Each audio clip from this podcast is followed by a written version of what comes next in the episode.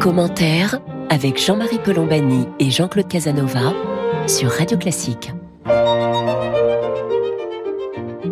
Bonjour et bienvenue dans Commentaire. Jean-Claude Casanova et moi-même, nous sommes heureux de vous retrouver pour cette conversation hebdomadaire qui va porter sur les États-Unis, sur la situation politique aux États-Unis après le vote de mi-mandat le vote des midterms qui euh, a marqué euh, dans son résultat global, bien que tout ne soit pas encore connu, euh, une sorte d'équilibre. Alors on pourra dire aussi une Amérique très exactement coupée en deux. Mais là où traditionnellement, on l'a dit et répété, le vote est hostile au président en place parce que les gens, deux ans après l'élection du président, manifestent un certain mécontentement. Il y a en général un grand écart, c'est-à-dire que le parti au pouvoir perd 40, 50, voire 60 sièges, sauf l'exception de George Bush Jr., mais le pays était encore alors dans la guerre d'Irak. Mais donc euh, là, en revanche, ça se joue de, de, façon très très étroite. Et quant au Sénat, le Sénat, on ne sait pas encore de quel côté il penchera, car tout dépendra du vote de la Géorgie. Et euh, la Géorgie organise un second tour qui aura donc lieu début décembre. Donc pour le comptage définitif, il faudra attendre début décembre. En tout cas, de ce résultat global tel qu'on le perçoit aujourd'hui, Joe Biden, le président, est sorti soulagé.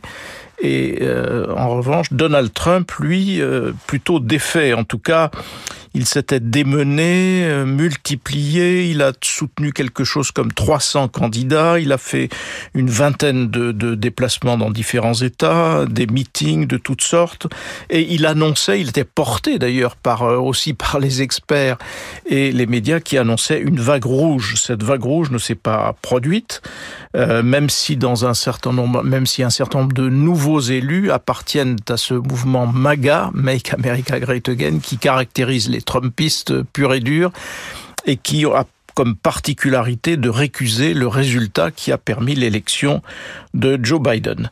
Donc euh, voilà un peu la, la, situation. Alors on était entouré, accompagné par une réflexion euh, sur euh, déjà un bilan de Joe Biden dont on nous disait ben, finalement il n'a pas réussi, il a déçu, il n'a pas accompli ce qu'il avait promis et donc il va essuyer une très lourde défaite, ce qui encore une fois ne s'est pas produit. Mais Jean-Claude Casanova, il me semble que dans ces affaires, on sous-estime toujours la sous-estimation de Joe Biden. Et je crois que vous êtes de ceux qui pensaient que ben, son bilan n'était pas si mauvais que cela. Oui, non, son bilan est même euh, excellent puisque euh, l'agence Bloomberg a fait une comparaison entre Biden et ses six prédécesseurs. Eh ben, il fait mieux que ses six prédécesseurs. Il a il a, par exemple, il a réduit la dette, la dette publique d'une façon extraordinaire. Les États-Unis, euh, au début de son mandat, étaient à un peu plus de 15 de 15 de pourcentage de la dette par rapport au PNB, et maintenant elles sont à 5, environ 5 et par-dessus le marché, il a un bon taux de croissance. Le, le, marché des obligations va mal dans le monde, mais le marché américain est le meilleur marché des obligations du monde, ce qui veut dire concrètement que toute personne inquiète sur son patrimoine a confiance aux États-Unis en le plaçant aux États-Unis. Donc aucun pays, il est dans une situation supérieure à tous les autres pays du monde.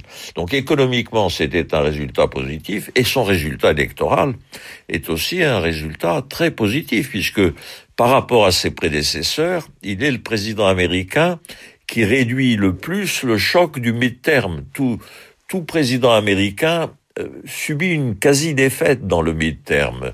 Il y a d'ailleurs comme un espèce de ressort caché dans la politique américaine où les États-Unis aiment cette espèce de balance, d'équilibre entre la présidence et les chambres. Peut-être parce que quand il y a une forme d'équilibre entre la présidence et les chambres, le, le, le gouvernement fédéral est moins puissant et d'une certaine façon, l'Amérique respire respire davantage. Enfin, quoi qu'il en soit, le bilan de Biden est positif et la preuve, je ne sais pas ce que Jean-Marie en pense, la preuve c'est qu'il a tout de suite annoncé qu'il envisageait sérieusement de se représenter.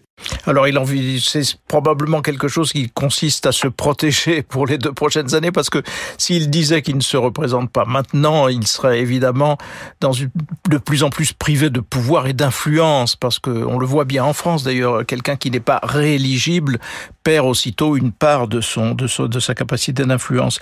Alors, le, grand problème qui va se poser aux États-Unis, c'est un problème de gouvernance. Comment gouverner dans ce rapport de force aussi étroit?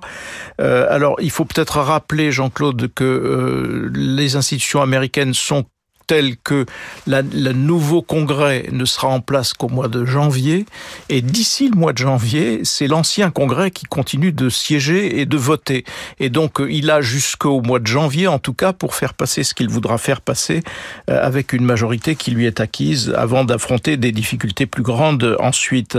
Euh, et après janvier, donc, il y aura sans doute comme figure emblématique Kevin McCarthy qui aspire au poste de leader de la majorité à la Chambre des représentants qui devrait être une majorité républicaine mais il aura une majorité étroite, et donc ce McCarthy. Et donc, ayant une majorité étroite, il aura une marge de manœuvre étroite, parce qu'il devra soit euh, s'accorder avec les MAGA, c'est-à-dire avec les, députés nouvellement élus qui sont affiliés au fond à Donald Trump et à son jusqu'au boutisme, soit au contraire euh, négocier avec les loyalistes et négocier aussi avec les démocrates. Donc euh, les premières difficultés se, seront là, me semble-t-il. Et puis en effet, tout, tout sera soumis au prisme de, de 2024 euh, et donc de la future élection présidentielle. Peut-être, Jean-Claude, pouvez-vous nous revenir d'ailleurs sur cette euh, distinction, sur cette perspective présidentielle de 2024 parce qu'elle va commander en effet tous les comportements. Euh. Dans l'immédiat, il va sans doute profiter de la période où il peut légiférer euh, en élargissant le plafond de la dette, de façon à se prémunir contre une espèce de blocage budgétaire. Parce que dans ces périodes de gouvernement partagé, où au fond le, président et, le Congrès sont différents politiquement, ce sont des périodes extrêmement... C'est pour ça que les hommes d'affaires aiment beaucoup ces périodes. Ce sont des périodes où la taxation, la fiscalité est difficile à augmenter, la dépense publique est difficile à augmenter, et les, les, les, codifications, les réglementations sont difficiles à instaurer.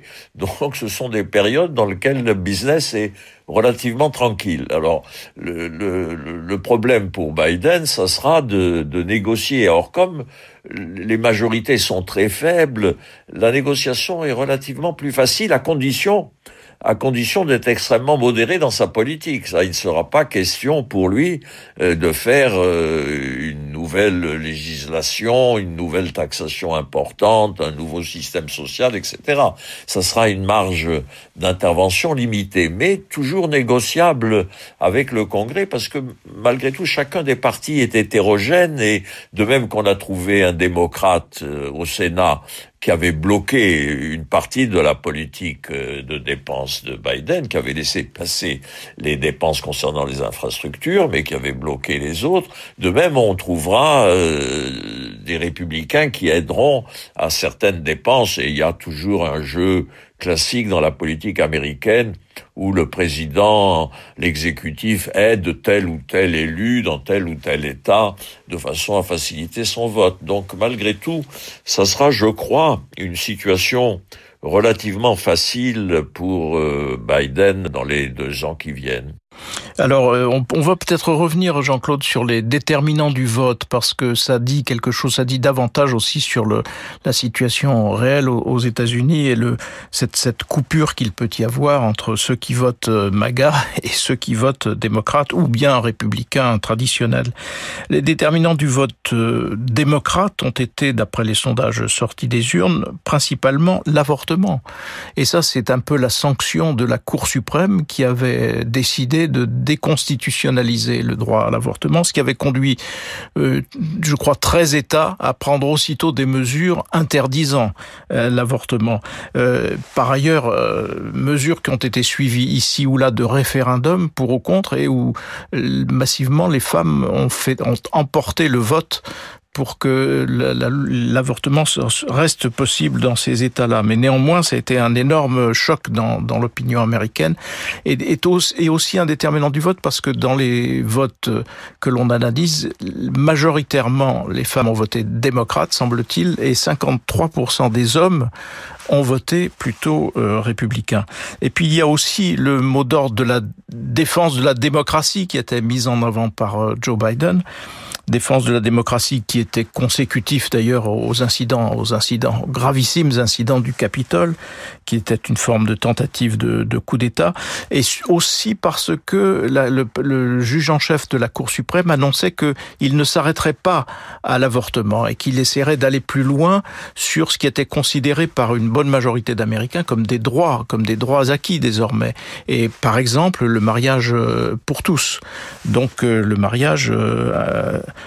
euh, entre les sexes, euh, par, pardon, le mariage, the same sex marriage, c'est-à-dire d'un seul, d'un seul et même sexe. Et donc euh, tout cela a nourri au fond la, la résistance du, du, côté démocrate.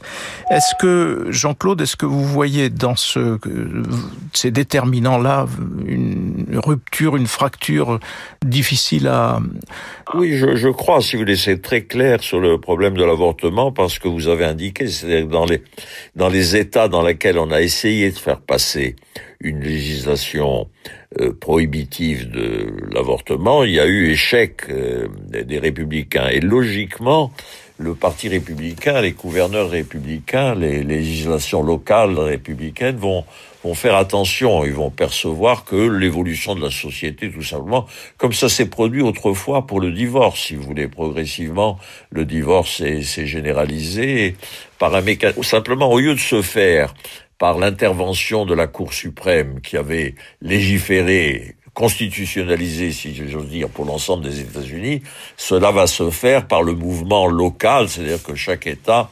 progressivement euh, fera évoluer sa, fera évoluer sa législation, ce qui est conforme euh, au fédéralisme américain. Euh, longtemps, l'Utah, qui est l'État dans lequel il y a une très large majorité de Mormons, a eu une législation civile différente des autres États. Et c'est un des avantages du fédéralisme de permettre des différences de traitement et des progrès progressifs par, euh, si j'ose dire, par imitation de là où ça marche et de là et de voir ce que veulent les électeurs. Mais ce qui est aussi très frappant, je trouve, dans l'élection, c'est l'échec assez nombreux des plus extrêmes trumpistes. Il y avait des candidats tout à fait bizarres, le docteur Oz, Mehmet Oz. Là, ils ont été battus parce que dans des circonscriptions, dans des États plutôt républicains, donc ils étaient candidats dans des endroits où ils auraient normalement, la républicain aurait dû être élu, ils ont été battus euh, par Trumpisme, si vous voulez. De ce point de vue, il y a un échec personnel et de Trump et de son radicalisme, si vous voulez, qui est de bon augure pour l'évolution future du Parti républicain. Commentaire sur Radio Classique. Nous parlons aujourd'hui de la situation politique aux États-Unis euh, après le vote des midterms et nous évoquions avec euh, Jean-Claude Casanova la situation de, Donald Trump qui est un des grands déçus de ce scrutin et euh, il semble ce qui est perceptible en tout cas au lendemain de ce scrutin, c'est une gêne objective parmi les les républicains. Il y a évidemment la percée spectaculaire du gouverneur de Floride, Ron DeSantis, qui, euh, fort de son quasi plébiscite comme gouverneur de la Floride, euh, bah, certainement l'intention de briguer la nomination du Parti républicain et qui semble devoir être le principal obstacle sur la route de Donald Trump. Cela dit, c'est quelqu'un qui est très droitier, qui est même euh, qui l'est de façon très radicale, mais qui n'a pas les, les, les, les folies, j'allais dire, de Donald Trump, à commencer par le respect de la règle et de, et de la Constitution. Euh, et au point qu'on voit poindre Jean-Claude Casanova, je ne sais pas si je me trompe, euh, parmi les cercles républicains, les think tanks, mais aussi les, un certain nombre d'élus, euh, l'idée que bah, finalement, pour le Parti républicain, ce serait peut-être mieux sans Donald Trump. Jean-Claude. Oui, le, le, National Review, qui est l'organe intellectuel, le, magazine intellectuel des conservateurs, qui est très à droite, si vous voulez, considère que c'est la fin de Trump. Il le dit explicitement. Et euh, ce qui est encore plus clair, c'est que Fox, qui est la chaîne de télévision la plus radicalement trumpiste, au fond, a l'air aussi de considérer que une page est tournée. Donc, si le, le futur, nous allons avoir une bataille entre Trump et le, et le gouverneur de la Californie, c'est évident, ça commence déjà d'ailleurs. De Floride, pardon, excusez-moi, de Floride. De Santis, euh, d'abord la différence d'âge doit progressivement agacer Trump, qui voit un jeune au fond mordre ses arrières, et un jeune qui a commencé sous ses auspices, et d'autre part, euh, de Santis va prendre l'Amérique comme elle est aujourd'hui, c'est-à-dire que euh, bien sûr il essayera d'être le candidat républicain contre Trump, mais il, euh, il aura il aura un jeu assez compliqué à faire, c'est-à-dire d'être à la fois à l'intérieur du Parti républicain de droite pour garder et en même temps d'apparaître comme le plus moderne, le plus capable de gagner, le plus adapté à la société actuelle. Donc tout dépendra de son intelligence politique et de son habileté pour réussir cette opération. Alors il y a un dernier point que je voulais aborder, Jean-Claude Casanova, c'est celui de la, de la situation vis-à-vis de l'extérieur, non pas vis-à-vis de la Chine, parce que tout le monde au fond aux États-Unis est convaincu que la bataille est lancée pour le leadership entre les États-Unis et la Chine, mais la situation en Ukraine. Alors avant l'élection, on pensait qu'une large victoire républicaine pourrait mettre à mal l'engagement des États-Unis décidé par euh, Joe Biden auprès des Ukrainiens et donc euh, au fond faciliter euh, la tâche de Vladimir Poutine, qui est euh, de notoriété publique euh, en bon terme avec Donald Trump. à l'inverse, là, on a plutôt l'impression que Joe Biden devrait, me semble-t-il, garder la main sur ce dossier et, continuer l'aide qui donne des résultats. D'ailleurs, l'aide euh, américaine à l'Ukraine. Petite parenthèse au passage, on dit souvent et on dit la, plupart du temps, voyez, les États-Unis font un effort gigantesque et l'Union européenne est à la traîne. Les États-Unis ont annoncé quelque chose comme 40 milliards de dollars d'aide, mais pour le moment n'en ont délivré que 17 ou 18 milliards de dollars, ce qui est déjà assez considérable. Mais l'Union européenne est saisie d'un projet qui émane de la Commission et qui euh, chiffrerait l'aide européenne pour 2023 à 17 ou 18 milliards d'euros. Donc euh, il ne faut pas non plus euh, euh, sous-estimer l'aide que peut apporter l'Europe. Néanmoins, évidemment, l'aide américaine est une, des clés du succès pour, pour l'Ukraine. Jean-Claude Casanova. Oui, au moins la, décision européenne prouve que l'Europe prend conscience de sa situation et elle répond. Elle elle empêche d'une certaine façon une critique américaine selon laquelle l'Europe n'assure pas elle-même sa propre sécurité. Mais dans le cas de du résultat des élections, je ne me prononce pas sur le plan militaire en Ukraine, mais là je suis sûr qu'il y a une défaite politique de Poutine. Incontestablement, il espérait, si vous voulez, une victoire du Trumpisme. Trump a été constamment l'allié le plus fidèle et l'admirateur même, euh, l'admirateur de Poutine. Et de ce fait, si vous voulez, l'échec de Trump est une défaite, est une défaite pour Poutine. Et dans la chambre actuelle et avec le président actuel, je ne vois pas apparaître de changement profond de la politique américaine. Et je vois un autre domaine d'ailleurs dans lequel euh, Biden pourra avancer et qui est exactement à l'inverse de Trump, c'est qu'en matière climatique, en matière éventuellement de taxation sur le carbone euh, et de, de reparticipation au mouvement mondial de décision en matière de climat, euh, je pense que les États-Unis progresseront et reprendront un rôle international que Trump avait d'une certaine façon profondément, profondément détérioré. Donc, euh, cette Amérique démocrate euh, euh, ne plaira pas aux gens qui n'aiment pas beaucoup le rôle des États-Unis dans le monde, mais c'est un rôle traditionnel en faveur de la démocratie et du multilatéralisme, c'est-à-dire d'un monde plus pacifié. Alors avant de conclure provisoirement, parce que nous reviendrons forcément sur la situation aux États-Unis et son évolution, il y a une question que j'aimerais vous poser, Jean-Claude Casanova, qui a deux thèses en ce moment en France, euh, pas seulement en France d'ailleurs. Pour les uns, au fond, Biden a clos une parenthèse qui était la parenthèse Trump, même si euh, le Trumpisme plonge ses racines dans un, une radicalité de droite qui était déjà présente.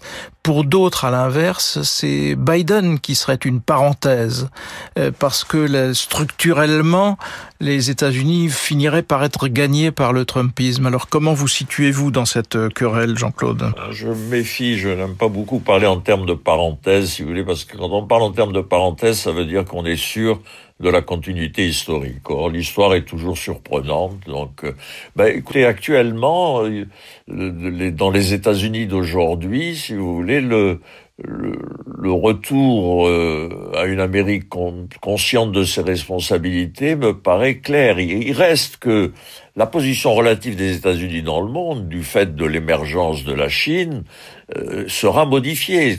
Il y a désormais un grand problème mondial qui est, mais qui concerne aussi la, la Russie. Parce qu'au fond, la singularité de la Russie, et de la Chine, c'est que c'était des, ce sont des puissances autoritaires, autocratiques, on les appelle comme on voudra, et qui en même temps voulaient participer au libre-échange mondial et au marché financier mondial.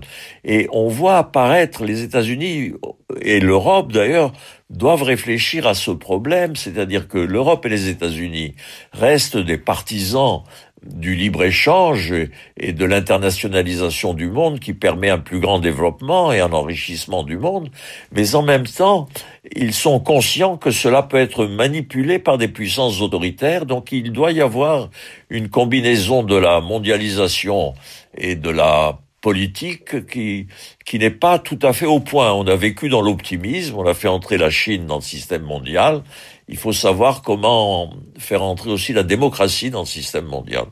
Voilà, ben nous terminerons sur, ces, sur cette euh, analyse, Jean-Claude Casanova, et sur ce souhait d'ailleurs, parce que c'est un souhait que l'on peut évoquer. Oui, purement un souhait. Voilà. Merci en tout cas à vous toutes et à vous tous de nous avoir prêté attention aujourd'hui. Donc Jean-Claude Casanova et moi-même, nous vous remercions et nous vous donnons rendez-vous samedi prochain pour une autre édition de commentaires.